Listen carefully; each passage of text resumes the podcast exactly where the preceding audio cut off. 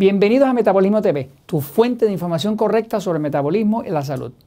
El hongo cándida y la anemia. Yo soy Frank Suárez, especialista en obesidad y metabolismo. Quiero explicarte hoy algo que descubrí que es una relación estrecha, estrechísima, entre el hongo cándida, la infección con el hongo cándida y la condición llamada anemia, anemia de la sangre. Primero te enseño cómo es la hemoglobina, que es la proteína que en la sangre eh, lleva eh, el oxígeno. Eh, la sangre de nosotros pues es color roja y es color roja porque tiene una hemoglobina que es una proteína. La hemoglobina es una proteína que, que se ve algo así, así como entrelazada y cuando está dentro del glóbulo de sangre pues sujeta cuatro partículas de hierro. O sea que cada eh, eh, eh, entrelazado de proteína de hemoglobina sujeta cuatro partículas de hierro. Y cada partícula de hierro sujeta a su vez dos moléculas de oxígeno.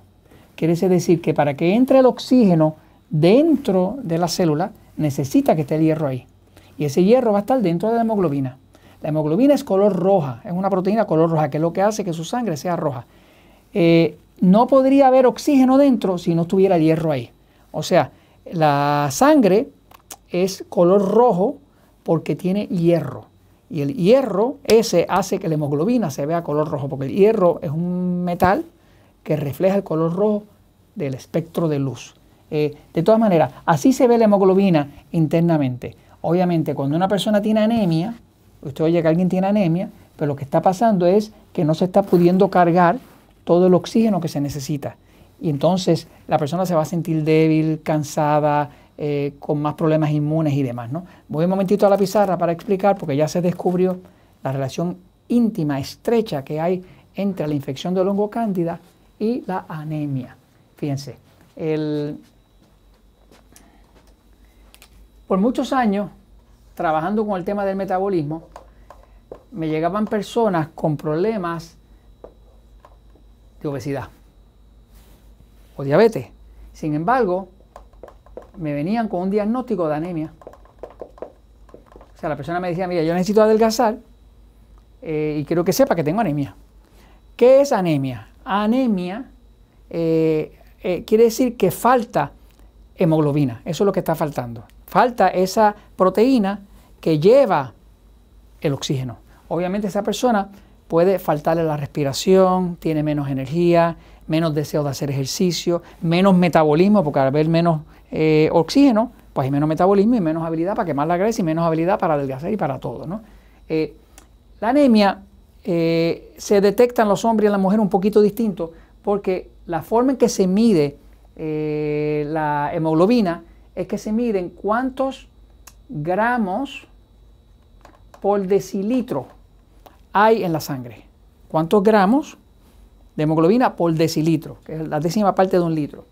En los hombres, lo normal es 13.5 gramos por decilitro. En la mujer es 12 gramos por decilitro. Eh, el hombre siempre tiene una hemoglobina más alta que la de la mujer, porque la hemoglobina tiene mucho que ver con la creación, con la eh, portabilidad del oxígeno. Como el cuerpo del hombre tiene mucha más musculatura y la musculatura está llena de mitocondrias para crear eh, energía, pues necesita mucho oxígeno. Así que el cuerpo del hombre tiene más masa muscular y siempre va a tener más, eh, hemoglobina para poderle suplir todo ese oxígeno que necesita esa maquinaria del metabolismo para crear energía. ¿no? Ahora, eh, yo había observado por muchos años que las personas llegaban con obesidad con diabetes, me decían que tenían anemia, empezaban a hacer el programa Natural Slim, empezaban a adelgazar, los enseñábamos a tomar agua, eh, limpiábamos el cuerpo de hongo, eh, y poco tiempo después me venían a decir, se me fue la anemia. Yo no entendía por qué. ¿Qué fue lo que hicimos que la anemia se fue? Ahora ya entiendo, porque ahora ya inclusive salieron unos estudios, de hecho este, este bien reciente es del año 2018, estudios que demuestran que este estudio, por ejemplo, se llama el hierro eh, es el centro de la interacción del hongo cándida. Lo que está diciendo básicamente es que la conclusión es que el hierro aumenta la virulencia. Virulencia quiere decir la capacidad de enfermar. El hierro aumenta la virulencia e invasión del hongo Candida albicans. Eh, obviamente, cuando una persona tiene mucho hongo cándida, pues va a tener tanto hongo cándida como tenga hierro en el cuerpo. Eh, ¿Dónde es que ataca fuerte el hongo cándida? Pues ataca muy fuerte el hígado. ¿Dónde es que el cuerpo guarda la mayoría de su hierro fuera de la sangre? En el hígado. O sea, que el hongo, hongo cándida siempre busca las áreas donde está el hierro. Casi todos los organismos patogénicos, los dañinos, necesitan hierro para poder reproducirse. Eh, el ser humano necesita hierro para poder reproducirse. Sin hierro no hay reproducción. Por eso usted ve que muchos de los cereales y demás, pues los fortifican con hierro. Eh, la realidad es que ya se descubrió aquí que eh, el, factor de crecimiento de un hongo es el hierro.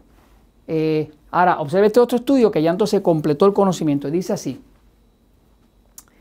la hemoglobina es un inductor algo que crea efectivo de la diferenciación de las hifas. Las hifas son las raíces del hongo. Si un hongo es así, va a tener unas hifas. Las hifas son como unas raíces. Pues ya se vio que cuando usted toma el hongo cándida y lo pone en un plato de laboratorio, lo que llaman un petri dish, y le echa un poco de hemoglobina de la sangre, se reproduce porque utiliza el hierro para hacer crecer sus raíces. Por eso es que las personas que tienen una infección severa de hongo cándida muchas veces también tienen anemia. Y tienen anemia porque el hongo se empieza a consumir el hierro de la sangre de la persona y el hierro que está en el hígado. Entonces ya ahí finalmente se unieron los factores. Eh, si usted sabe de alguien o usted en algún momento le están diciendo tiene anemia, es posible que también esté experimentando otras de las manifestaciones del hongo cándida, que son como picones en la piel, sinusitis, migraña, eh, eh, como deseos de comer dulce. Todo eso son manifestaciones del hongo cándida. Esos picones en la piel generalmente son de noche, porque el hongo cándida crece de noche, es un organismo que crece de noche y sobre todo después de bañarse. Entonces, hay una relación íntima entre la infección del hongo cándida y la condición que se llama anemia. Por eso, muchas personas que llegaron con anemia donde nosotros, pues nosotros no tratamos enfermedades, ayudamos a la persona a adelgazar. Pero supimos que su médico le estaba dando suplementos de hierro, que era la acción incorrecta.